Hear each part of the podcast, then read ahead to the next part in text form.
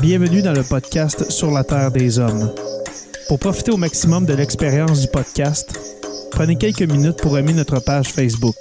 Vous pouvez aussi nous suivre sur Twitter au Sur la Terre des Hommes podcast et sur Instagram au Sur la Terre des Hommes podcast. Si vous possédez un iPhone, prenez une minute pour nous laisser un avis. Ainsi, vous allez faire grimper le podcast dans le moteur de recherche. Finalement, si vous voulez encourager Sur la Terre des Hommes et obtenir des épisodes exclusifs, vous pouvez contribuer monétairement sur la plateforme patreon.com. P-A-T-R-E-O-N.com.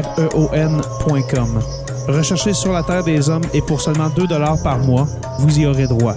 Le podcast peut désormais débuter. Bienvenue sur la Terre des Hommes.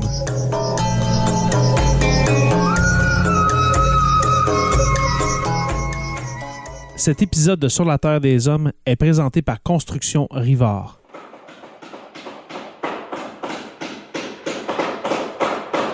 La rénovation et la construction, ça passe par la science du bâtiment et de vraies maisons éco-énergétiques. Un des seuls en Abitibi-Témiscamingue qui construit des maisons Novo Climat et Prénet Zéro. De la fondation à la finition d'escalier, ils font tout. Construction avec un S rivard.com ou contactez-les au 819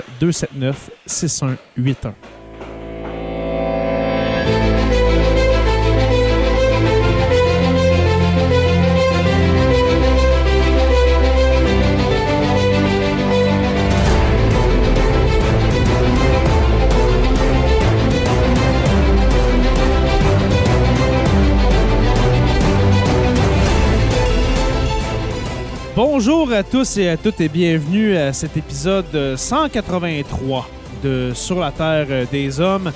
Mon cher Jonathan Saint, euh, Jonathan Saint-Prof, oui, Jonathan Saint-Pierre, euh, dit le prof. Jonathan Saint-Prof, dit le Pierre. Ah non, Jonathan Saint-Prof, c'est mon nouveau surnom à partir d'aujourd'hui. Oui, alors mon cher euh, Jonathan Saint-Prof, dit le Pierre, comment vas-tu?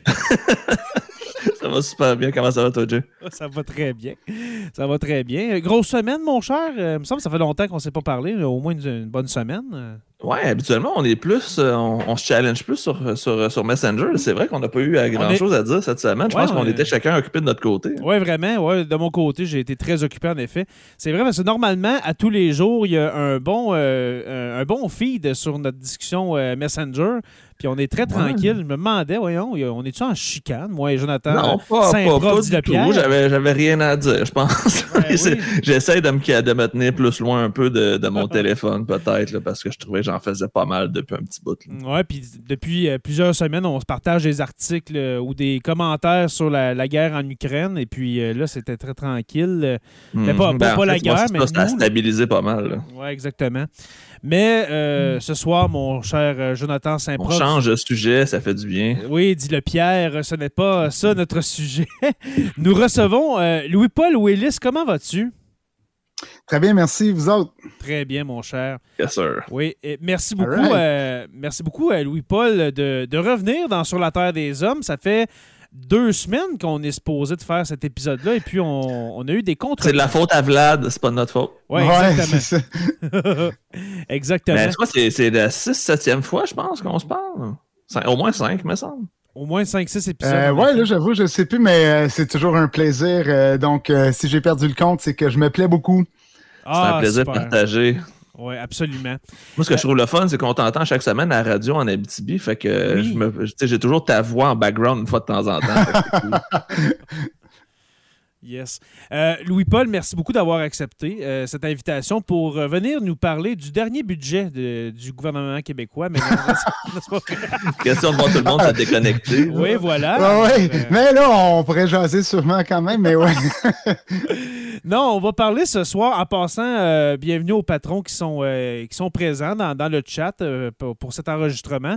Euh, nous Bonjour allons- Facebook user, Facebook user qui s'est pas enregistré. Oui, enregistrez-vous. On veut voir vos noms et vos jolis minois.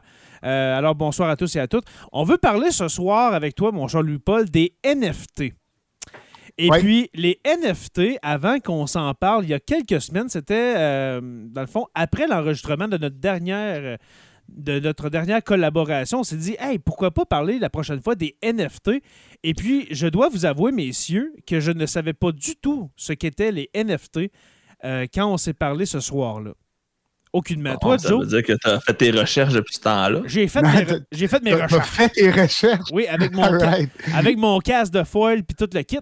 Euh, j'ai fait mes recherches et, euh, et comme ceux qui font leurs recherches euh, ces temps-ci, je vais essayer de baragouiner quelque chose qui est euh, un peu in- intelligible, mais sans trop.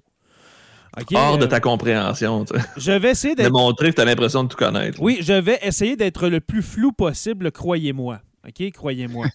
Mais euh, Louis-Paul, ben, ben, premièrement, euh, Jonathan Saint-Prof, dit le Pierre, toi, est-ce que tu savais c'était quoi les, les NFT euh, ce soir? Oui, parce que je, je suis quand même un fan de tout ce qui est techno. Puis euh, même si je suis pas très, très friand de crypto-monnaie et compagnie, c'est quelque chose qui m'intéresse quand même. Puis euh, euh, je vois beaucoup passer de, de trucs. Je lis beaucoup sur ce sujet-là, en fait, pour me tenir informé sur, euh, sur la chose. Parce que même si je trouve que c'est quand même un peu absurde, j'ai l'impression que ça va être un quelque chose qu'on pourra pas passer à côté, comme les metaverses la dernière fois. C'est des choses qui, même si on trouve ça niaiseux, c'est des choses qui vont, euh, qui vont arriver puis qu'on n'aura pas le choix de vivre avec. Donc, aussi bien apprendre à le comprendre tout de suite pour que si jamais ça explose vraiment, qu'on ne soit pas les derniers à comprendre puis qu'on soit encore euh, pogné à, à rien. Tu sais, à être ceux et celles qui sont toujours perdus puis qui, sont, euh, qui, ont, qui ont manqué le bateau, qui ont manqué le train, si vous voulez. Est-ce que ça fait longtemps, Joe, que, que tu connais les NFT, que, en- que tu en as entendu parler, c'est-à-dire?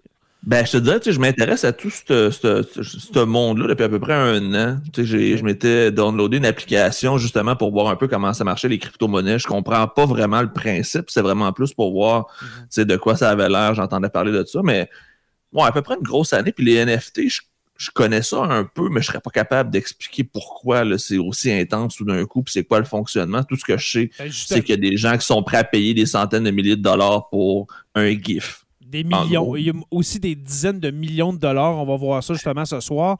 Euh, de ton côté, Louis-Paul, les NFT, est-ce que c'est nouveau pour toi ou bien tu suis ça depuis quelques, quelques temps?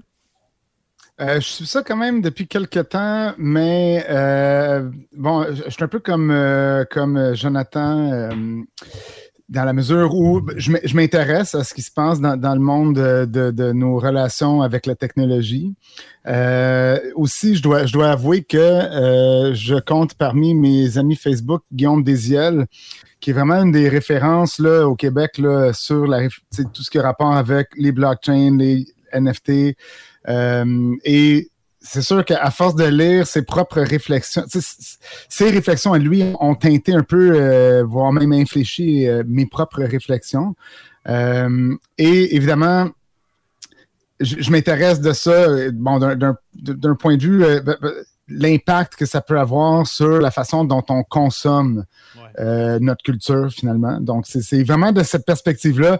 Donc, s'il s'agissait de, s'il fallait me demander euh, de, de- de définir euh, les NFT, euh, de, leur fonctionnement technique euh, et toute la, la, la mécanique derrière, je serais plutôt mal avisé pour le faire, mais je pourrais, tu sais, Plus les impacts que le fonctionnement, dans le fond.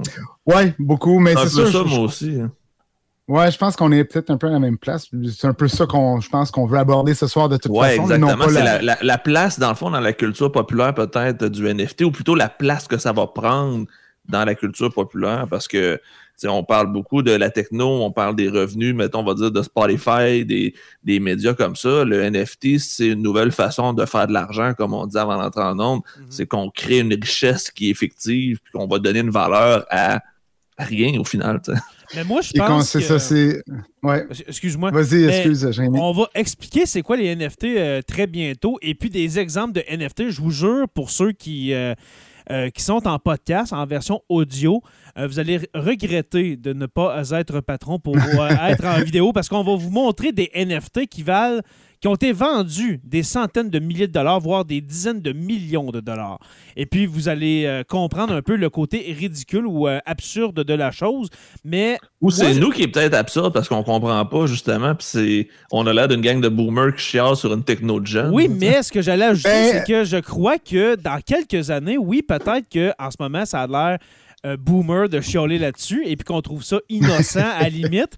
Mais je crois que d'ici quelques années, il va y avoir vraiment des éléments pas plus tangible, mais plus, euh, plus intéressant, concret. à acheter en NFT.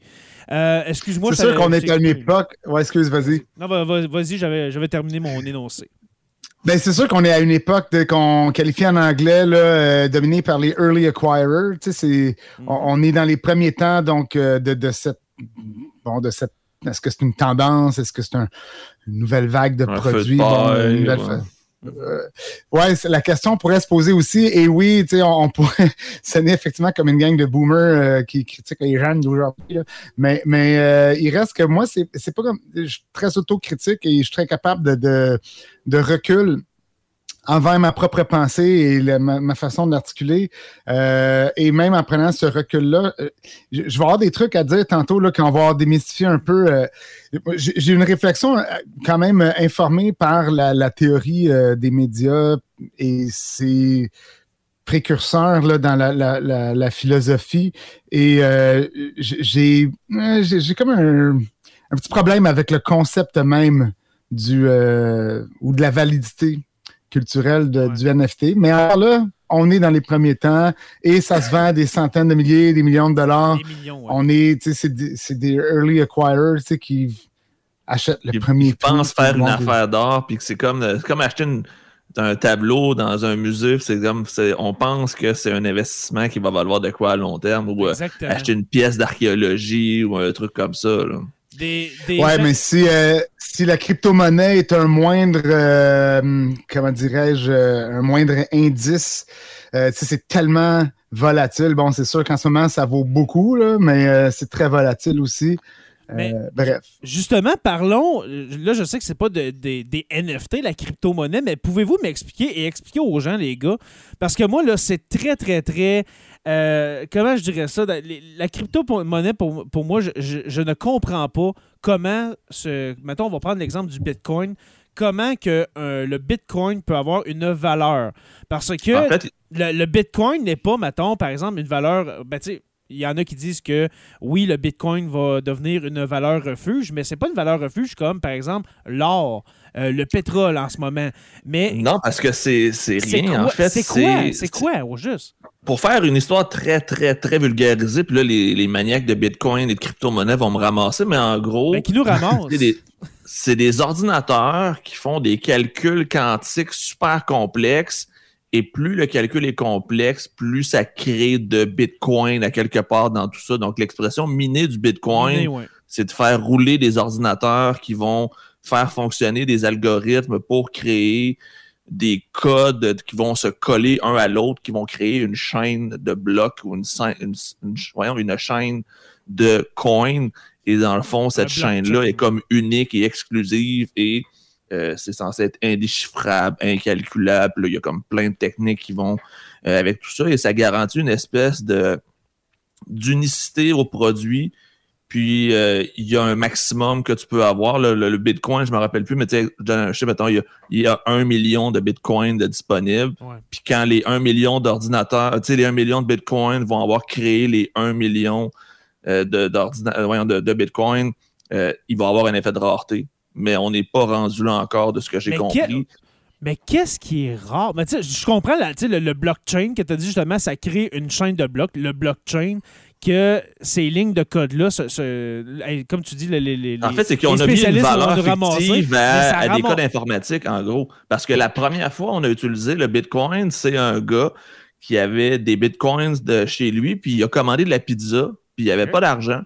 Puis là, il a demandé au gars, tu veux-tu que je te paye en Bitcoin? C'est une nouvelle affaire qui fonctionne. Et ça a été le premier paiement utilisé avec un Bitcoin. Et c'est là qu'il y a eu une valeur sur l'objet. Fait qu'on s'est dit qu'on peut utiliser une monnaie fictive qui n'est pas gérée par aucune banque centrale, par aucune Fed, par aucun gouvernement, et qu'on est capable, dans le fond, de créer une espèce de système monétaire parallèle pour être capable de, euh, de, donner une valeur à un produit complètement fictif. Et là, il y a François Brassard qui dit qu'il y a 21 millions de bitcoins. je m'étais trompé tantôt, mais on, on est censé en avoir, je pense, jusqu'en 2100, si ma mémoire est bonne, de ces, de ces fameux bitcoins. -là. Alors, au maximum, euh, selon François, il y aura 21 millions de bitcoins en circulation qui seront créés et l'effet de rareté va amener une valeur au bitcoin.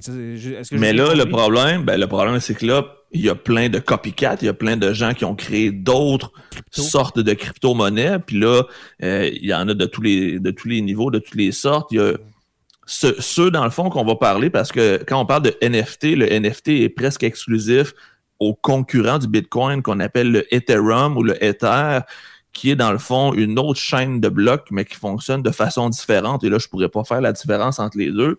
Mais quand les gens achètent des NFT, ils achètent ça avec des Ethers, qui est l'argent Ethereum, qui est comme un Bitcoin, mais d'une autre, euh, d'une autre organisation, si vous voulez. Et la personne qui a inventé l'Ether, un, un russo-canadien du nom de Vitali, dont j'ai oublié le nom de, le nom de famille. Lui, dans le fond, est convaincu que c'est que c'est l'avenir et il, est devenu multimilliardaire grâce à son invention, mais il possède 50% des Ethers disponibles. Donc, lui, ce gars-là, c'est un peu lui qui contrôle la fluctuation du prix. Fait qu'il y a beaucoup de cette spéculation-là qui est louche parce que dans la majorité des crypto-monnaies, il y en a qui possèdent une grosse, grosse, grosse quantité et en vendant ou en achetant, sont capables d'influencer le prix un peu comme ils veulent.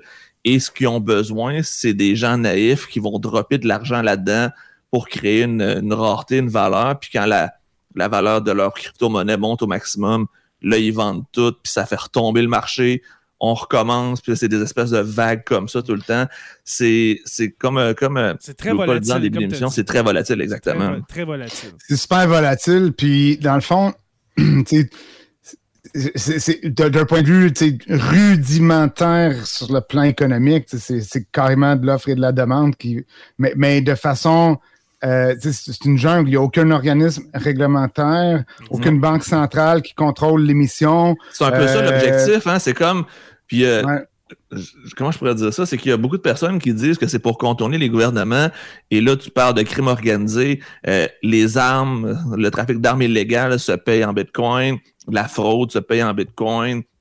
Toutes les activités illicites utilisent ça parce que c'est intraçable puis ça passe dans les mains d'aucun gouvernement. Fait ça amène un espèce de penchant aussi quand même assez particulier. Mais euh, ça, c'est un autre débat qu'on va avoir. C'est un autre débat. Puis euh, même, si je peux me permettre moi aussi un autre débat euh, qu'on n'explorera pas parce que c'est pas la thématique d'aujourd'hui, mais en, rebondissant sur ce que tu viens de dire, Jonathan, c'est qu'en plus, cette cette marginalité-là, qui, qui, crée en quelque sorte un espèce d'écosystème financier parallèle qui, à son tour, crée un espèce de, milieu parallèle, justement, euh, qui, qui, profite en ce moment beaucoup à, la, à, ce que moi, j'appellerais très simplement, euh, peut-être effrontément, une droite vraiment extrême, là, avec vraiment des groupuscules qui. Mais en fait, c'est une droite. C'est une droite très pro-Poutine en ce moment. Hein.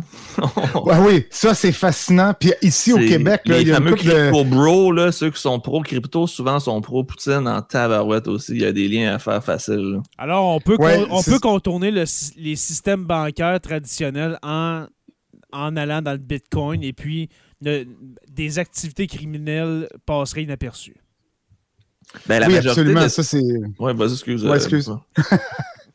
non, j'allais juste dire oui, euh, mais je, ben, je m'en allais juste dire, c'est que souvent, quand on entend des histoires de fraude en ligne, de gens qui se font euh, pirater leurs données, on se fait, les gens se font dire, faut que tu nous donnes une rançon en Bitcoin parce que jamais tu peux retracer la, provenance de cet argent-là. Fait qu'on s'en sert autant pour de la spéculation que pour des transactions ben, un peu illicites. Tous ces courriels qui, se basent sur des, euh, des, euh, listes de mots de passe euh, volés là, qui ensuite écrivent aux gens en disant Je sais que ton mot de passe c'est tel truc, là, puis là, j'ai capté des trucs avec ta webcam, là, puis je vais tout diffuser ça, à moins que tu m'envoies, c'est toujours en Bitcoin. Mm-hmm. On a François Brassard qui dit Ethereum, c'est Vitalik Buterin qui est un jeune qui a même pas 30 ans en plus, si je me trompe pas. C'est des jeunes cracks de l'informatique qui ont trouvé une façon de faire de l'argent. Et voilà. Alors, revenons, messieurs. Ça, c'était la partie crypto-monnaie de, de, de l'émission. on voit qu'on connaît ça moyen. On a essayé de faire. on va sûrement avoir des commentaires de, s'il y a des experts en crypto. on a euh, essayé de simplifier ça du mieux qu'on a pu parce que c'était juste une prémisse à notre sujet d'aujourd'hui. Parce que sur la Terre des Hommes, ce n'est pas, euh, ce n'est pas un podcast, euh, comment dirais-je? Mais on pourrait prendre des donations en, crypto, par exemple. On pourrait se faire un compte, puis ceux qui veulent nous encourager en Parce que ça a l'air niaiseux ce que je dis là, mais il y a un, un, browser Internet qui a été créé par ceux qui ont fait euh, Firefox qui s'appelle Brave. Et Brave, dans le fond, euh, la publicité qui apparaît te donne de la crypto-monnaie. Ça veut dire que plus tu passes de temps à surfer sur Brave, plus le site te donne de la crypto-monnaie. Et toi, tu peux décider à qui tu peux la redonner, un peu comme si dans le fond, tu pouvais récompenser tes pages web préférées. Ah. Et c'est une nouvelle façon, dans le fond, de faire, je vais dire, de, la rentabilité sur Internet. Donc, au lieu de voir des pubs qui apparaissent sur ton browser, tu as des trucs de crypto-monnaie qui te donnent la crypto que tu redonnes à qui tu veux. C'est une espèce de façon décentralisée de faire euh, de la publicité. Et c'est quelque chose qui fonctionne quand même depuis un certain temps. Puis euh, le, le, browser en question a sa propre monnaie qui s'appelle le BAT, qui est dans le fond euh, le Basic Attention Token. Donc, plus tu passes de temps à avoir de l'attention passive, plus tu cumules de l'argent et plus par la suite tu fais fonctionner leur espèce de, de système de récompense pour les pages web. Et je dis ça parce que j'ai inscrit joeleprof.com sur le Brave Network et j'ai ah, reçu 21 euh, sous US depuis. Oh, ben, bravo! ah, c'est n'importe quoi, mais je trouvais que c'était quand même cocasse. Mais c'est pour montrer qu'il y, a des gens qui servent aussi de la crypto-monnaie. Euh, il y a une vision complètement différente. C'est qu'il y a des gens qui pensent révolutionner l'Internet mhm. d'une autre façon, mais on est encore, comme euh, Louis-Paul disait, dans les tout débuts. Mais quand tu vois des gens de Firefox, c'est quand même un, browser assez connu qui se disent hmm. qu'on va en ligne avec ça, c'est qu'il y a des gens qui croient à ce projet-là. C'est peut-être juste que nous, ou le, commun des mortels, n'a pas encore saisi la big picture. Hmm. Quand même pas pire pour un gars qui dit qui prétendait ne pas connaître le sujet. Euh, ben, ben, en fait, c'est le fonctionnement. Je sais que ça existe, je sais où il y en a, mais demande-moi pas comment faire pour créer un Bitcoin. J'en ai aucune idée. Comme j'allais dire tout à l'heure, euh, Sur la Terre des Hommes est un podcast de vulgarisation et puis vous allez voir une nouvelle tentative de vulgarisation ici, mesdames et messieurs, avec mon explication de ce qu'est un NFT. Un Non-Fungible Token. Est-ce que c'est pas pire mon anglais euh, jusqu'à maintenant, Louis-Paul? Ah ben là, Oui, ça passe le test. OK, parfait. Un non-fungible token ou euh, tokens. dans le fond, ce sont en français des jetons non fongibles. Est-ce que c'est -ce c'est une bonne traduction, messieurs? Ouais, des jetons euh, incopiables ou. Euh, Oui, c'est ça, euh, non, non copiables, non fongibles. ça peut être des images, des mimes, comme on a dit. Il y a même le New York Times qui, vont, qui ont commencé à vendre des, des articles euh, en NFT. Ils NFTisent des, certains articles de, de, de, l'époque, etc. Il y a des vêtements, je pense, des souliers, des affaires oui, de même. Oui, oui, exactement. Pour aller dans des objets matériels. Ouais, Nike vont vendre des NFT. Exemple, une paire de souliers en NFT que tu vas pouvoir utiliser dans ton metaverse et te promener avec tes NFT d'un pied sur ton, avatar. C'est ça. là, on est en train de merger tout ça et tu vas tout payer ça en Bitcoin. Parce que vous allez, vous allez comprendre que justement, c'est bien que tu apportes la précision, Joe, parce que euh, un NFT ne peut pas être un objet physique. Exactement. C'est tout sauf physique. C'est ça, parce que quand on parle de paire de souliers, il faudrait aller écouter le dernier épisode avec euh, Louis-Paul où est-ce qu'on parle euh, des métaverses, des métavers. C'est un excellent épisode pour ceux qui nous écoutent en ce moment et qui l'ont pas écouté. C'était très Qui a été un des plus écoutés aussi, mais je ne me trompe pas dans les derniers mois. Hein. Oui, oui, absolument. Ah Louis-Paul, on va te le dire pendant que tu es là. Euh, chacun de tes épisodes font score beaucoup. Mm. On, a des bonnes stats quand tu es là. Celui sur Facebook qu'on avait fait et sur les médias sociaux a été un de nos plus gros scoreurs depuis, euh, depuis la dernière année. Vous, m'aviez tagué sur Facebook, je pense, avec cette information-là. J'avais trouvé ça mm-hmm. cool. Oui, parce qu'à chaque fin de mois, on dit nos épisodes qui ont plus scoré. Euh, ben, ça, arrive souvent que c'est les épisodes du mois, hein, voilà. Mais quand même, t'es souvent le premier. Hein, t'es souvent le premier, c'est ça l'important. Alors, juste pour revenir. Ben, c'est à cause de ta belle voix radiophonique. oui, absolument. Euh, oui, euh, Louis-Paul qui est sur les ondes de Radio-Canada toutes les semaines. Radio-Canada, Abitibi, ah, Au mois, au mois, mais bon. Au mois? OK, au mois. alors, comme tu as dit, Joe, justement, quand tu parles de paire de souliers, ce sont des souliers virtuels. OK? Alors, pour mm. te promener dans le métavers, etc. Alors, ce n'est pas des souliers physiques. Ce n'est pas Nike qui vont te faire une paire de souliers pour juste toi, qui les a payés 2 millions de dollars US. Non, ce sont des souliers pour un, un avatar. OK? Alors, tu peux avoir ça. tu as aussi euh, des, on va voir des exemples, des exemples tantôt, mais des pixels. OK? Un pixel, c'est vendu des millions de dollars. OK, ça semble un carré rouge. Là, ça fait 10 ans dans, dans ce mois-ci, justement. Euh, les carrés rouges, mais un pixel, on va le voir le prix tantôt, des millions de dollars. Euh, il peut y avoir aussi des documents, euh, etc. De la Le musique aussi, des films, euh, tout ce qui est contenu, je veux dire, euh, virtuel ou contenu en Ouais. ligne. Ça me fait penser au début du MP3.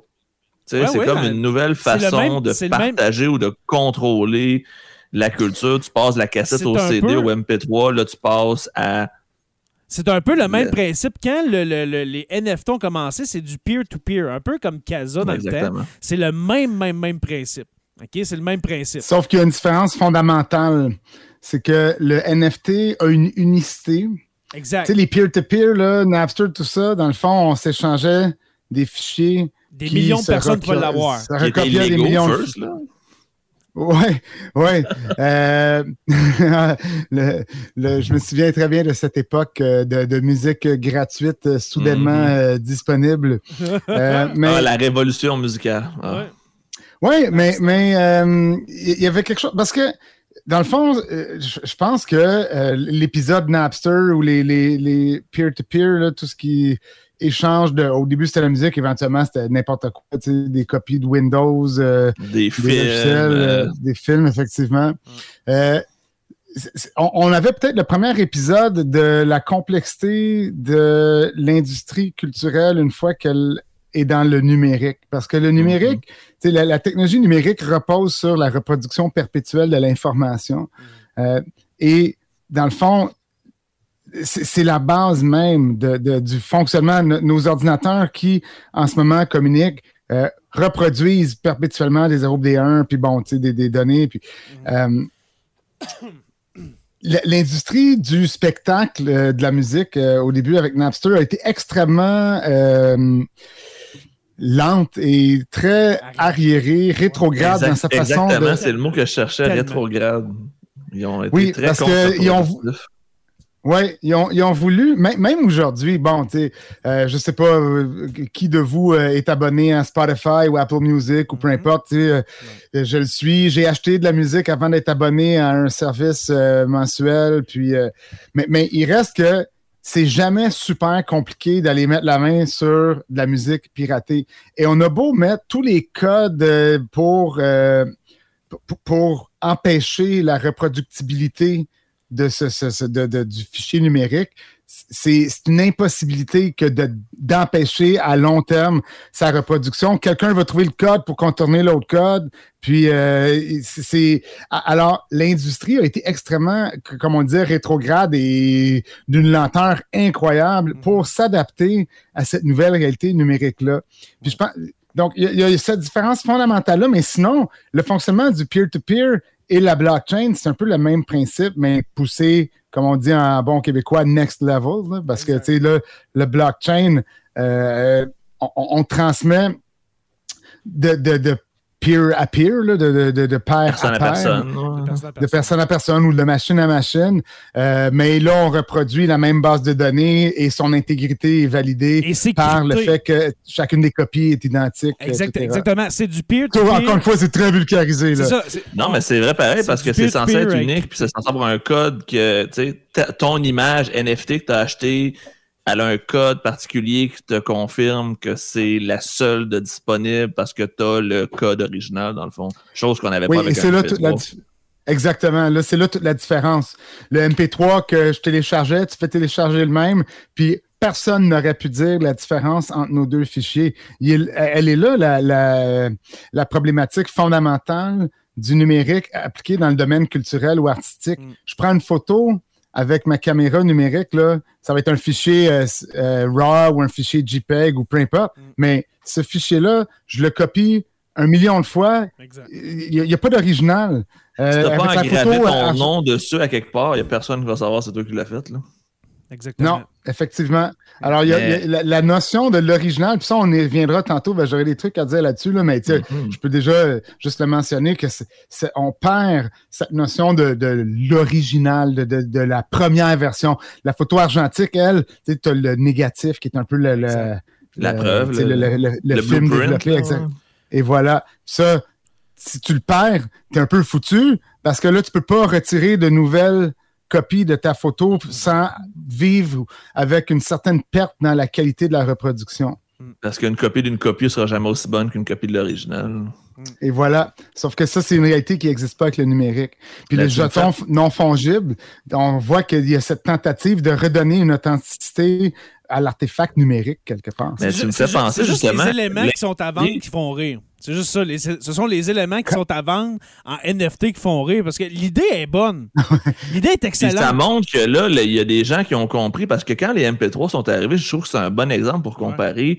L'industrie s'est braquée au lieu de s'en servir à son avantage parce que quelqu'un qui Ouais. avait compris que l'industrie avait plus besoin de vendre de la musique pour faire de l'argent, c'était de vendre des t-shirts, de vendre des billets de spectacle. S'il avait compris que c'est un outil marketing, que plus les gens écoutent ta tune, plus tu vas vendre d'autres cossins autour que la chanson proprement dite, il y aurait eu une révolution musicale qui aurait été encore plus importante, Ouais. mais ils ont tellement eu peur de perdre leur propriété musicale qu'ils n'ont pas vu la big picture. Et je pense que là, avec le NFT, c'est ce qui est en train de se passer, c'est qu'il y a des gens qui voient probablement plus large que nous en ce moment.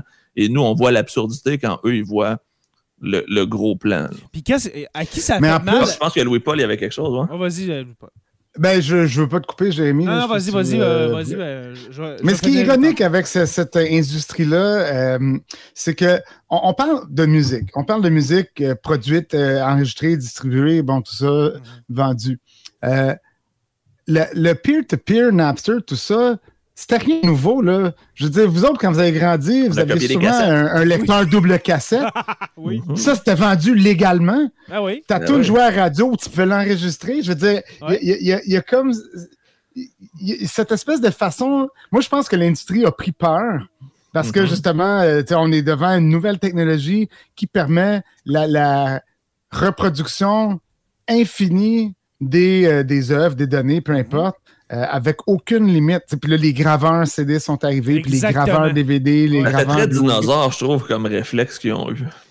Oui, puis encore à ce jour, bon, moi, je vais, je vais parler, euh, sais, c'est c'est le prof de cinéma en moi, là, mais, mais euh, l'industrie euh, de- du film, de la distribution de films, là, je parle pas du tout de la production, de la, de la réalisation, mais on, a, on, a encore, on est encore pris avec des, des trucs tellement rétrogrades. Là, tu achètes un DVD ou un Blu-ray, puis le- le- la planète est découpée en zones, puis euh, si moi, euh, je sais pas, je vais acheter tel film euh, européen qui est pas... euh, distribué en Amérique du Nord, je me l'achète en Europe, mais là, il ne jouera pas dans mon lecteur nord-américain, ce qui est une imposture totale. Je c'est veux dire, incroyable. distribuez-le Ouais. chez nous, puis je vois- c'est hallucinant. Moi, je, évidemment que je, je vois aucune raison de ne pas. Puis après ça, il y a une autre problématique, c'est que je, peux avoir déjà acheté ce film-là en VHS, on change le format, je me le rachète en DVD, après ça en Blu-ray. Moi, quand on est plus jeune, des, disques que j'ai ensuite achetés en cassette, puis ensuite en CD, il y en a beaucoup.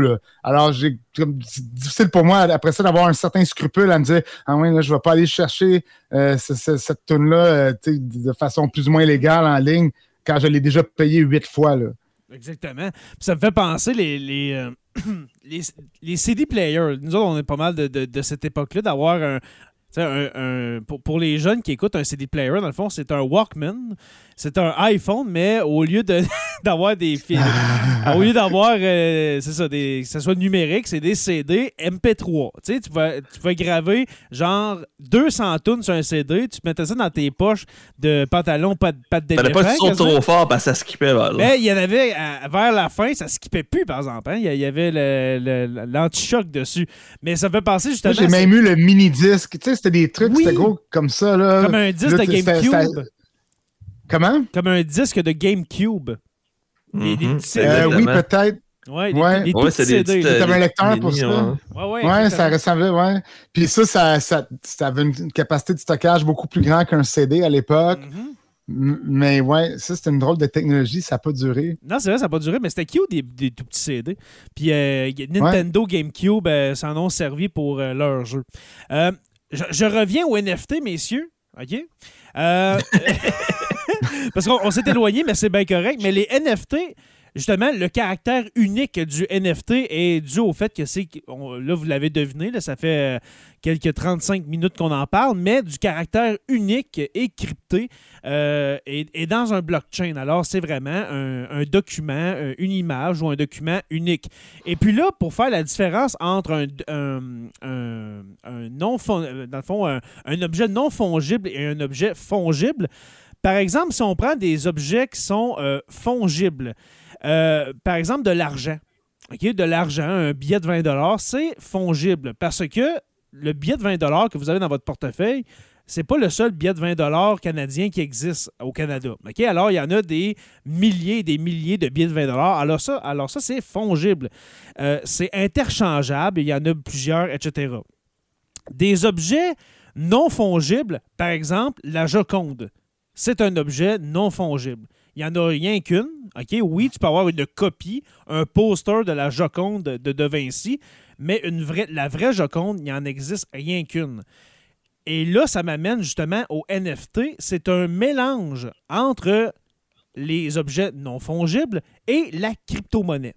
Dans le sens que c'est numérique, ça s'achète, euh, ça, ça, ça, peut s'acheter avec la crypto-monnaie, et puis c'est non fongible, c'est unique. Et puis, ça m'amène justement à euh, certains exemples d'objets non fongibles des NFT. Alors, euh, des NFT qui sont vendus, euh, qui ont été vendus dans les derniers mois, dernières années. Est-ce que vous êtes prêts, mesdames et messieurs, les patrons et Jonathan Saint-Prof dit le Pierre et Louis-Paul à voir ça? Alors, on va aller voir ça. On va aller voir ça, des exemples de NFT. OK? Euh, il y a des oh. Pour ceux qui ne voient pas l'image, c'est le fameux Bad Luck Brian. oui, euh, le, petit rouquin avec euh, les broches, Bad Luck Ryan. Le mime, l'image du mime de Bad Luck Brian qui s'est vendu 36 000 US. Alors, la vraie image, la, première. le template original. Le template original de Bad Luck Brian, pas Ryan, mais Brian, s'est vendu 36 000 US. Je continue tantôt, avant qu'on commence à enregistrer. euh, Joe, tu avais parlé des, euh, des singes ou bien d'autres. De, de, des CryptoPunk. Des ouais, CryptoPunk qui se font avec des. Euh, avec des pixels. Alors, c'est avec Paint, littéralement. Exactement, avec euh, la, pointe de crayon dans Paint. Alors, ici, ben, dans, le fond, pour voir, pour, pour, voir de quoi qu'on parle, devenez patron, on voit le CryptoPunk numéro 5314. Euh, qui est dans le fond une face de singe avec un casque gris en pixels qui s'est vendu 55 000 US. À quoi ça sert? 140 Ethers. Ouais. Parce que c'est en Ether que c'est acheté, donc c'est des Ethereum, c'est pas de l'argent US en fait. Oui, euh, oui mais on peut le. mais c'est que là, la volatilité fait qu'aujourd'hui, il vaut peut-être même plus ça, parce que peut-être que l'Ether il a monté ou baissé, on ne sait pas. Ouais, parce que ça peut monter, baisser de 30% une journée, dans ce que l'argent, le dollar américain, est pas mal tout le temps stable. Euh, cet article-là euh, date de, mai 2021, alors un peu moins d'un an. Un peu moins d'un an, alors la valeur est pas mal similaire. Euh, ici, une, euh, une carte de Gods Unchained Hyperion, 62 000 US. Alors, une carte de pour jouer genre pas, des cartes Pokémon, mais. Magic, probablement. Magic, oui, c'est ça, Magic, etc. Alors, 62 000. Euh, ici, un CryptoPunk, justement, euh, numéro 4513. C'est le même principe que le, crypto, euh, le singe, le singe qu'on a vu tantôt. Mais c'est un punk avec les yeux rougis, une barbe noire. Hey, sérieux, c'est lettre. N'importe quel espèce de touriste qui veut jouer avec punk serait capable de faire, avec Paint serait capable de faire ça. Même, exactement. Alors, on pourrait euh, dès demain lâcher sur la Terre des Hommes et Jonathan le prof pour faire des faire des Ethers, euh, des, NFT Ethers. Exactement. Alors, 64 000 euh, dollars US. Il y en a plusieurs. Je vais aller. Ouais. Je vais aller. les plus intéressants. Je m'en vais à la fin de la liste pour voir les plus chers. OK? On va faire le top 10. OK? Euh, attendez un instant. 8, 9, 10. Euh, ici, on a une toile. C'est quand même bien. C'est quand même bien. Euh, C'est Euh, une vraie peinture. Pour ceux qui ne voient pas l'image, c'est une peinture Oui. d'un artiste. Donc, c'est pas quelque chose fait avec Paint. là. Oui, exactement. C'est euh, une vraie toile qui s'est vendue, mais c'est un NFT. Là. On s'entend, c'est une image que tu vas avoir dans ton ordinateur. Pour ceux qui sont en audio, ça ressemble à une des cartes que les psychiatres peuvent nous montrer pour savoir qu'est-ce que tu Les vois. taches de Rorschach. Oui, ouais. exactement. Mhm. ça, ça- ça ressemble à ces taches-là qui s'est vendue, tenez-vous Mais bien, en couleur. en couleur, oui. Parce que les taches de Rorschach sont en noir et blanc. Noir et blanc, oui. Qui s'est vendu 1,3 million de dollars. Ça donne en. Est-ce que c'est marqué en, en Ether? Non. Alors, 1,3 million de dollars pour avoir ce. Moi, j'ai une question là-dessus. euh, Jérémy, tu dis que c'est une toile, mais il n'y a pas de version physique. C'est juste ça a été créé sur un support logiciel. Ben, je pense Ah, que oui. là. probablement, ça a été peinturé avec un, un logiciel, euh, genre un iPad. Là, je dessine sur mon iPad. là. Ouais, Ah, ça a été créé avec le logiciel Electronic Music Artist Trilo. C'est ça qui est écrit. Euh, je ne connais pas. Je ne connais pas. Numéro 9. Euh, Un autre CryptoPunk. Numéro Ils sont 9, un CryptoPunk qu'on parlait tout à l'heure. Alors, une image faite avec de, de la pointe de crayon dans le sérieux, faites, faites une recherche, googlez CryptoPunk, vous allez capoter en voyant qu'est-ce que ça peut être pour le prix que ça vaut. là. Exactement. C'est une image qu'un enfant de 8 ans peut faire, peut faire le dimanche après-midi quand il n'y a rien à faire. Euh, le CryptoPunk, attention, Joe, numéro 2890 qui s'est vendu 1,4 million de dollars. Alors, ça donne 605 Ethers. OK? Alors, 1,4 million de dollars. Numéro 8, euh, j'ai aucune idée c'est quoi. Les gars, c'est quoi cette, cette image-là? C'est. euh, Ax- euh, Axie Infinity Genesis Estate. Je euh, pense que c'est la carte d'un metaverse. Probablement qu'il y a quelqu'un qui a acheté un, terrain, genre comme on achète un terrain à la ville, tu sais. un- Ah oui, oui, Oh, ça se peut. Ouais, ça se peut. C'est un terrain virtuel, probablement dans un estate, parce que je sais qu'il y a quelqu'un à quelque part qui a payé 700 000 piastres US pour acheter le terrain à côté du terrain virtuel de Snoop Dogg dans un metaverse quelconque. Wow. Fait que c'est probablement ce genre d'affaire-là. OK. OK, on s'en va là. là. Ouais, alors, ce, Mhm. ce ter- ce terrain virtuel s'est vendu 1,5 million de dollars. Alors, vous, là, vous avez vu qu'on monte, on monte. Probablement qu'après, lui, il va pouvoir le revendre comme un promoteur immobilier réel, mais de façon virtuelle. il va le défaire en petits morceaux, puis il va vendre 50 maisons sur son estate virtuel. Exactement. Exactement. Numéro 7, un autre CryptoPunk. Mais celui-là, il est plus. Ah, il est, il est beau, là. Non, mais c'est beau. euh. Faut que je me retienne, je vais avoir le goût de sacrer ça continue. Ben oui, non, on ne sac pas. Mais là, je comprends que le CryptoPunk numéro 6965, un de mes préférés, s'est vendu 1,54 million de dollars. Un de mes préférés, on voit qu'il y a comme... Ah, il y en a eu 10 000 de fait. 10 000, 10 000 CryptoPunk. Différents, mais qui sont sur le même frame. Puis imagine l'argent qu'ils ont fait avec ça. 1,54 million. Euh, ici, on a un dessin de Rick et Morty. Euh, numéro 6, euh, celui-là. Rick et Morty, un dessin vraiment étrange qu'on dirait que The Smithsons, c'est Rick et Morty puis les Simpsons Et les. Simpsons, oui, c'est vrai. Très, très beau. Un, oui, un NFT qui s'est vendu 1,65 million de dollars, alors ah, 1,7 million, euh, pour avoir ce, ce magnifique tableau du mélange de Rick et Morty et des Simpsons. Vos euh, impressions jusqu'à maintenant, mais ça, on s'en va dans le top 5. Là.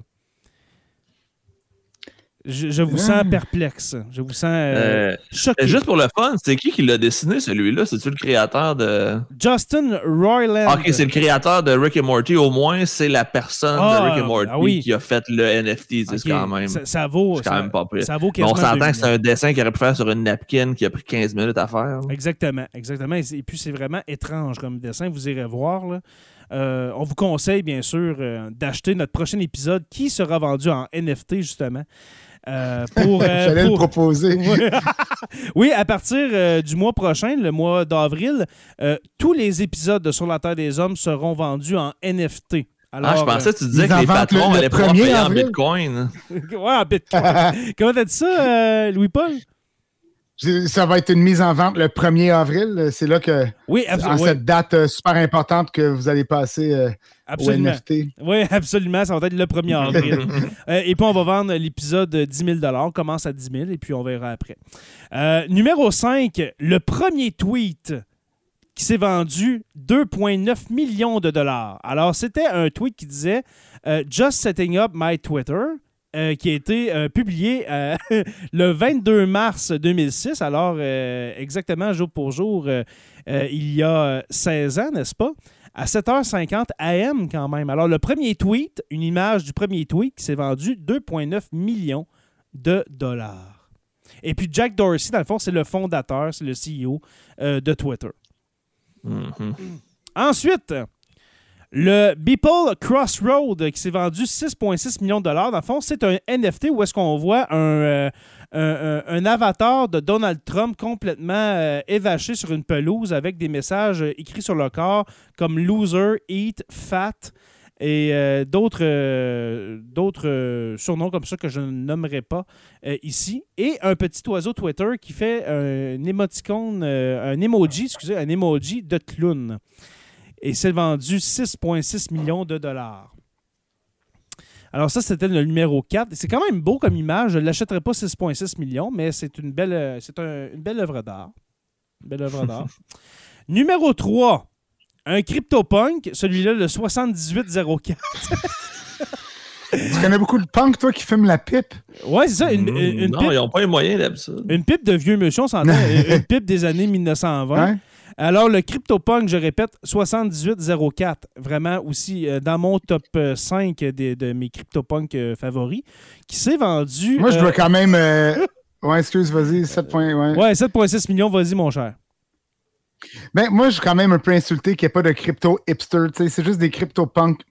Ah oui, voilà, c'est c'est Je fais vrai. des blagues. Ils en fait 10 000 puis ils sont tous C'est vrai. pareils. non, ça- non, mais vous irez voir, pour ceux qui sont en audio, là, allez voir, les CryptoPunk, c'est le même template, justement, c'est la même affaire pour chacun, et puis euh, c'est fait avec Paint. Numéro 2, un autre CryptoPunk, celui-là, le numéro 3100, qui s'est vendu 8 millions de dollars. Je vous le décris, on dirait, euh, justement, c'est un visage de CryptoPunk avec la peau bleue et un bandeau euh, blanc et bleu sur le front. Joe, je te sens à limite sur le bord de l'agressivité. Hey, voyons donc, mais j'espère juste que le premier, c'est pas un CryptoPunk. Je vais être déçu. Ah, non, là, moi, Alors, 8 millions pour celui-là. Et puis, le dernier qui s'est vendu 69 millions de dollars, euh, qui s'appelle, c'est une œuvre d'art qui s'appelle The First euh, Five, euh, c'est quoi, 5000, euh, Thousand. Five- 5000 Days? 5000. Fi- 5000 Days, 69 millions de dollars pour cette œuvre d'art où est-ce qu'on voit un Pikachu en robot, euh, une pyramide euh, avec une vache par-dessus, euh, juste ici pour ceux qui sont en vidéo. Dans le fond, c'est plusieurs dizaines d'images, quasiment une centaine d'images. voilà, qui sont copiées-collées. Et puis, ça s'est vendu 69 millions de dollars. Et puis, je vois des commentaires chez les, chez les patrons, plus capables avec les CryptoPunks de ouf. Alors, il y a quelqu'un, euh, Facebook user, qui est plus capable que je, nomme des, euh, NFT. C'est terminé. Alors, celui-là, le numéro 1, je répète, euh, des images copiées-collées, 69 millions de dollars.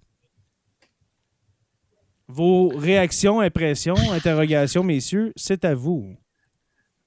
Hey, sérieux, j'ai rien à rajouter. J'ai l'impression que je, je comprends juste pas à quel point tu peux dépenser autant d'argent pour de quoi qui n'existe pas. Ouais, moi, ça, euh, j'ai j'ai-tu le droit de faire un peu de théorie maintenant? Mais, mais ça existe. Va- vas-y, c'est Vas-y, le temps, là. Vas-y, euh, mon cher euh, Louis-Paul. Parce que ma, ma- ma réaction à moi par rapport aux jetons non fongibles est vraiment informée par euh, un penseur euh, du nom de Walter Benjamin, qui est un philosophe euh, qui a évolué il y a, il y a, euh, très longtemps maintenant, euh, bientôt 100 ans, euh, autour d'un d'un mouvement qu'on appelle l'école de Francfort. Donc, dans l'Allemagne des années 20, euh, il y avait l'Institut des études sociales qui a été fondé à l'école de Francfort, euh, à l'Université de Francfort, oui, et euh, s'y sont greffés des penseurs euh, qui se sont mis à réfléchir sur l'impact des médias sur nos vies, etc. Et bien entendu, dans les années 30, euh, plusieurs de ces penseurs-là ont fui euh, la montée du nazisme, euh, la montée, oui, du nazisme en Allemagne et ont fui vers beaucoup, ont fui vers les États-Unis. Euh, donc voilà, euh, Walter Benjamin, lui, euh, a écrit un, bon, il a écrit beaucoup d'ouvrages, euh, mais celui que moi je trouve particulièrement intéressant ici, c'est un texte pas super long qui s'appelle L'œuvre d'art à l'époque de sa reproductibilité technique. Là, on est dans. il, y a, trois versions de cette de ce texte-là. le, plus récent, date de 1939. Et finalement, la thèse centrale de Benjamin, il écrit à un moment où euh, ça fait peut-être euh, pas tout à fait 100 ans qu'on a vu notre rapport, nous les humains, avec l'ouvrage artistique bouleversé par la photo, l'arrivée de la photo, puis l'arrivée de la reproduction mécanique de la réalité et surtout de l'œuvre d'art est venu. Tu en as parlé tantôt, euh, Jérémy, quand tu donnais l'exemple de la Joconde. Il y en a juste une, elle est au Louvre, mais je peux l'avoir sur mon mur avec un poster, je peux l'avoir sur mon mug avec. Euh, bah, je vais au, gift shop du musée, là, puis je peux acheter un paquet de reproductions euh, techniques, finalement, de, de cette œuvre d'art-là ce qui arrive, je pourrais en parler pendant plusieurs heures, mais l'essentiel de la pensée de Benjamin se résume à ceci. Pour lui, il y a la, valeur cultuelle, c'est-à-dire la valeur de culte qu'on retrouvait dans l'œuvre d'art avant l'arrivée de sa reproductibilité technique, c'est métamorphosé. Donc, auparavant, avant l'arrivée de la photo et tout ça, avant l'arrivée de la reproduction mécanique, si je voulais aller voir la Joconde, ben, il fallait que je me tape le voyage à Paris pour le contempler au musée. Et même avant ça, c'était pas dans des musées, c'était dans des galeries privées euh, de riches euh, aristocrates, etc. Alors, ce qui, ce qui change fondamentalement avec notre rapport à l'œuvre d'art avec l'arrivée de sa reproductibilité technique, c'est son accessibilité, mais cette accessibilité-là vient avec un coût. C'est-à-dire que euh, pour Benjamin, on perd ce que lui appelle l'aura. Alors, l'œuvre d'art aurait une aura, euh, et cette aura-là, euh, Benjamin l'a définie avec trois mots latins, hic et nunc, qui se traduit comme ici et maintenant. Alors, si je vais toujours sur l'exemple de la Joconde, parce que bon, tout le monde connaît.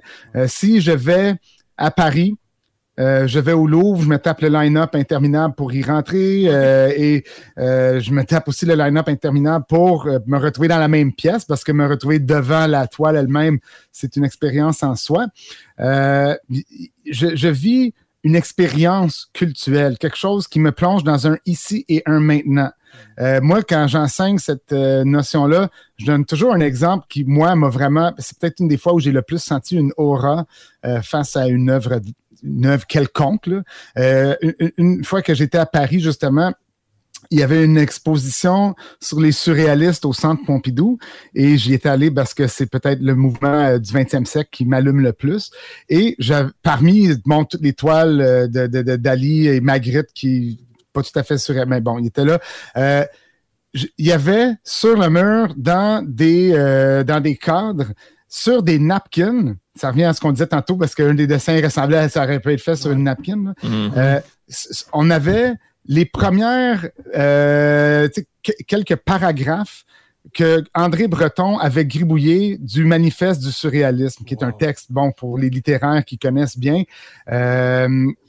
qui, est bien connu aujourd'hui, mais bon, là, on avait, j'avais là devant moi, tu sais, ces napkins-là sur lesquels euh, Breton avait gribouillé euh, ses, premières réflexions sur le manifeste surréaliste, puis je me disais, wow, ça, c'est hallucinant de voir ça. Euh, alors, bref, Laura, c'est ça, tout ce, long, exposé là, pour, pour, arriver à cette question de Laura. Alors, Laura, pour Benjamin, elle tient à l'œuvre d'art traditionnel. Selon lui, évidemment, les, les réflexions ont changé avec le temps. À l'époque où il a écrit ça, Benjamin, on ne pouvait pas considérer que la photo pouvait être artistique. Euh, elle commençait à peine à l'être, d'ailleurs, dans les années 20-30, avec des artistes comme Man Ray, etc., qui, justement, gravitaient autour du mouvement surréaliste. Alors, tout ça pour dire que à cette époque, on ne pouvait pas percevoir le cinéma ou la photographie comme étant des œuvres, des, des, œuvres d'art, ben, c'était euh, des œuvres qui reposaient sur un, médium qui, fonctionnait à la, base de la reproduction mécanique. Alors que à l'époque, l'œuvre d'art était conçu comme quelque chose qu'on façonnait de nos mains euh, et qui n'existait qu'en une seule copie dans son historicité, dans son ici et maintenant. Alors évidemment que l'arrivée du numérique vient bouleverser tout ça. Puis moi, quand je vois la blockchain, tout ce que je vois, c'est une euh, tentative de conférer à une œuvre numérique une aura, une espèce d'authenticité. Sauf que je trouve que c'est une drôle de, de, c'est une drôle de démarche. Parce que ça, reste, il n'y a, pas de physicalité. Oui, euh, j'en ai, je, parle depuis longtemps tout ça, je m'excuse. Euh, Jérémy, je... Mais faut croire, j'allais juste, euh, j'allais juste ajouter qu'il faut croire qu'il y a des gens qui croient en cette unicité-là. D'avoir un dessin du créateur de, de Rick et Morty avec un mélange de Rick et Morty et des Simpsons, d'avoir cette image-là. Puis là, je, rappelle un des, euh, une des caractéristiques du non fongible, d'un objet non fongible, c'est que euh, c'est pas physique. Tu l'as pas dans tes mains, tu ne peux pas l'accrocher. Exactement, tu, ne pourras jamais le cacher dans un coffre-fort pour te le faire voler. Non, tu peux pas l'accrocher. Non, puis d'ailleurs, je me demande qu'est-ce qui arrive si tu perds le disque dur. Oui, c'est ça. Parce que ça, c'est une affaire, hein? On, aime ça croire que le, le nos, euh, comment dirais-je, toutes nos, nos chansons numériques euh, dans le cloud ou peu importe, je sais pas moi. Euh, en ce moment, je travaille sur un ouvrage, euh, j'utilise iCloud pour pas le perdre. Donc, il est dans... on aime ça penser que c'est dématérialisé. Mm J'ai plus, j'ai plus besoin de m'acheter des DVD, là, je m'abonne à Netflix. C'est dématérialisé, mais c'est faux. Il n'y a absolument rien de non matériel là-dedans. Il y a des fermes de serveurs qui font fonctionner. Alors, le, le, le cloud, comme on le dit, l'info nuage. C'est non, non, non, exactement. Il n'y a rien d'immatériel là, même que ça a une empreinte écologique plutôt, euh, plutôt euh, assez dévastatrice, euh, plutôt forte. Merci là, oui.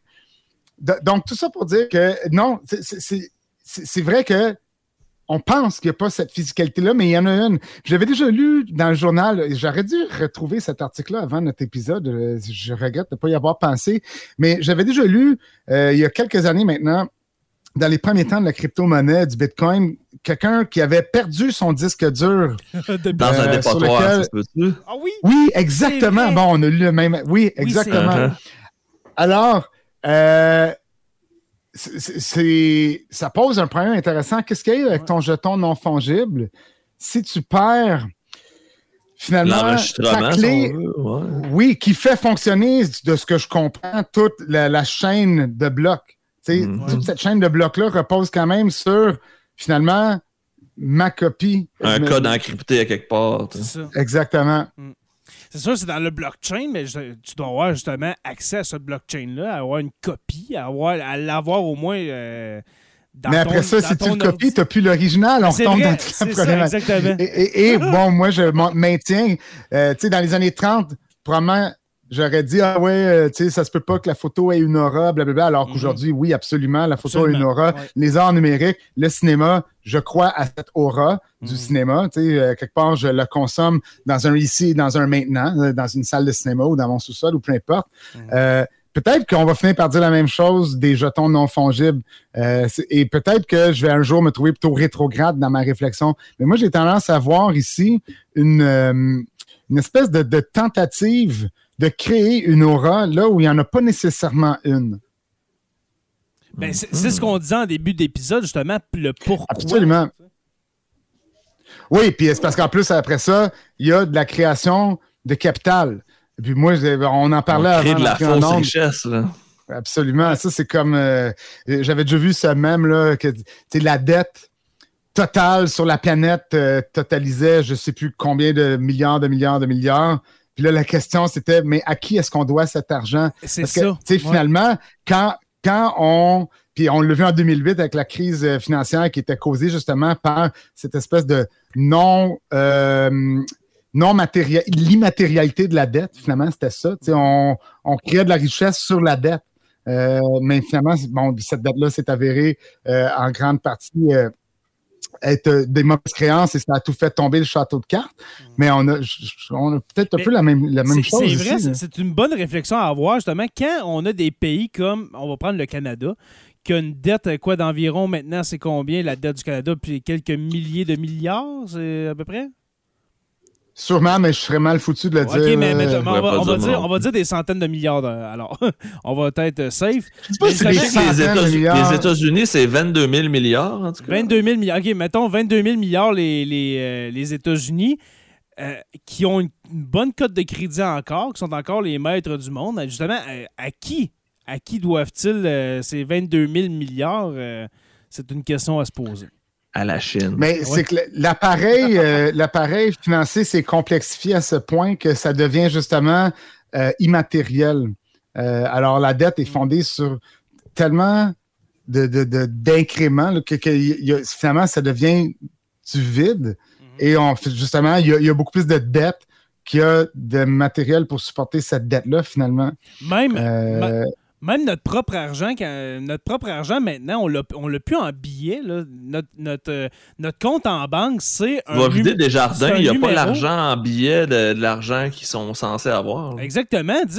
Notre argent qu'on a dans nos comptes en banque, c'est un chiffre sur, euh, sur Internet, là, à moins que tu ailles au guichet. Ou c'est, c'est immatériel maintenant, même notre propre argent de, de travailleur. absolument. Absolument.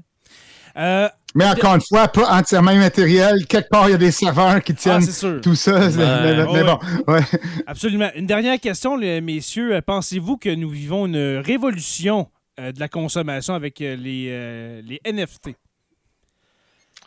Pensez-vous Et- que ça va être plus concret dans le futur, d'ici euh, quelques années? J'ai l'impression que ceux qui essayent le plus de hyper ça, c'est ceux qui ont le plus à gagner si ça pogne. Ouais.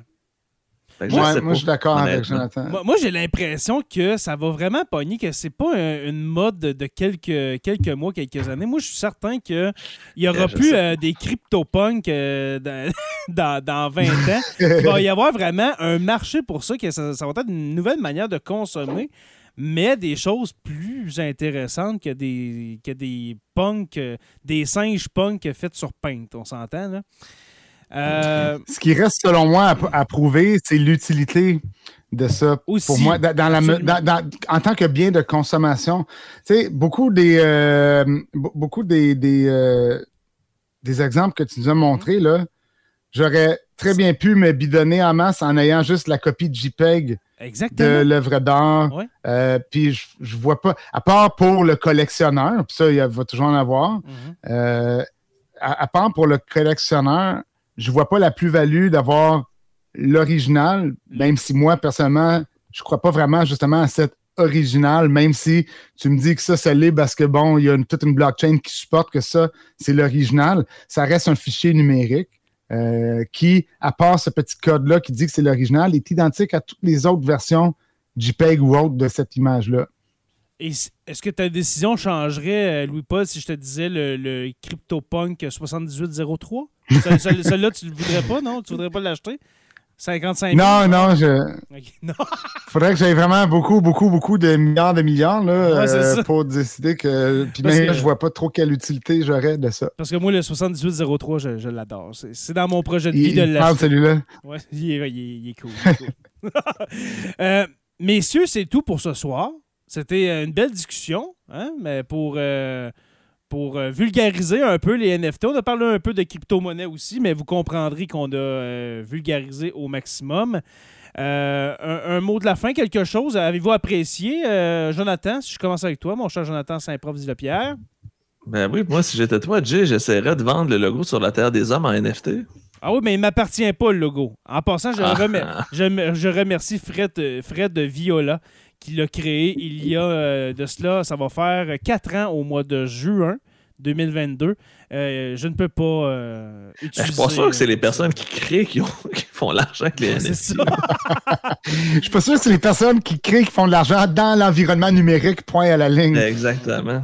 Mais euh, Fred pourrait prendre le logo de Sur la Terre des Hommes et le vendre en NFT et puis euh, faire euh, 10 millions. Alors euh, voilà. Peut-être qu'il y a un marché pour ça, des logos de, pod- euh, de- des logos de podcast. Euh, merci beaucoup, euh, Louis-Paul Willis, euh, de ta participation dans Sur la Terre des Hommes. Toujours un plaisir de venir jaser avec vous autres. Ça a été très plaisant. On va sûrement trouver un autre sujet dans, dans l'après-show quand, la- quand l'enregistrement va se terminer, mais qui sait. hein? Euh, Jonathan Saint-Pierre, dit le prof, merci. Je vais te baptiser. Avec euh, grand plaisir, faut. comme d'habitude. Yes, ça a été très plaisant. Merci aux patrons et patronnes de s'être présentés pour cet enregistrement. Euh, on sort un peu de l'historique, on sort euh, même de l'actualité, mais euh, quand même, on est un peu d'actualité. Euh, ça arrive des fois comme ça qu'on se- qu'on va dans la technologie ou même des fois dans le, dans le hockey. hein. Mais bientôt, on devrait parler de hockey avec euh, notre, euh, notre cher ami, euh, voyons, Jeff Drouin. Excusez, excuse-moi, Jeff, si t'écoutes. Alors, on, on va dans, dans- dans toutes les sphères, si on veut, de notre, de notre belle société. Alors, merci à tous et à toutes. Merci aux abonnés de suivre Sur la Terre des Hommes. Nous sommes disponibles sur Apple Podcasts, Spotify, Google Podcasts et YouTube au Sur la Terre des Hommes podcast. Merci aux curieux, euh, aux stagiaires, historiens, érudits, orateurs, construction avec un S, euh, Rivard de Rouen-Noranda. Pour rejoindre les patrons de Sur la Terre des Hommes, parce que sûrement qu'il y en a en ce moment qui écoutent, qui, dit, qui qui se disent comment, comment puis-je faire pour devenir patron? Eh bien, c'est facile. C'est en euh, vous rendant au patreon.com barre oblique SLTDH. Et puis pour euh, 1 2 par mois, eh bien, vous allez pouvoir euh, nous voir. Et puis participer aussi, bien sûr, parce que euh, vous manquez rien euh, pour nous voir. Je vous invite à rejoindre la page Facebook sur la Terre des Hommes podcast et la page euh, de la communauté sur la Terre des Hommes, la communauté pour venir euh, discuter avec nous. Sur la Terre des Hommes est une présentation des éditions Derniers mots. N'oubliez pas qu'à tous les jours, euh, nous écrivons l'histoire et on se revoit euh, peut-être la semaine prochaine pour une autre page d'histoire de Sur la Terre des Hommes.